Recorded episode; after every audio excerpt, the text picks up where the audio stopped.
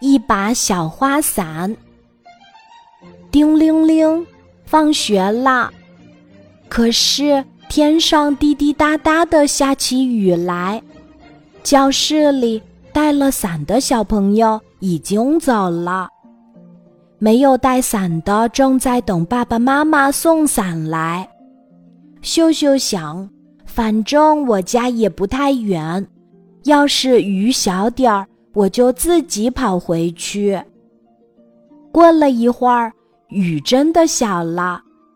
秀秀背起小书包，跑出校门，来到大街上。可是雨又下大了，没办法，秀秀只好在一家商店门口避雨。这时，一位老爷爷走过来，朝他手里塞了一把小花伞，并对他说：“孩子，拿着。”赶紧回家吧，不然妈妈要着急的。秀秀说：“谢谢爷爷。”可是我怎么把伞还给您呢？老爷爷笑了：“这伞不是我的，是一位小姑娘给我的。她说应该把伞送给最需要的人。”秀秀接过雨伞，谢过老爷爷。打着这把小花伞回家了。不一会儿，秀秀到家了。忽然，他看到一位老奶奶提着菜篮子躲在屋檐下。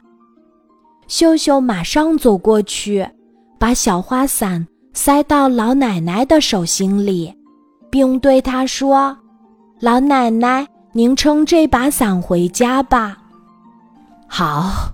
谢谢你呀，小朋友，你家就住这儿吧。下次我过来把伞还给你。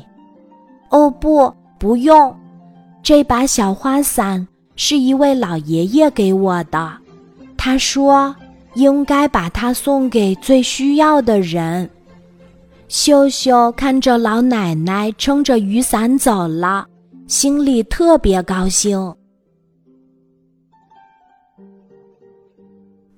今天的故事就讲到这里，记得在喜马拉雅 APP 搜索“晚安妈妈”，每天晚上八点，我都会在喜马拉雅等你，小宝贝，睡吧，晚安。